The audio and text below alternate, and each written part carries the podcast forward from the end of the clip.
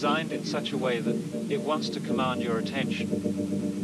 It wants to arrest your attention for a while.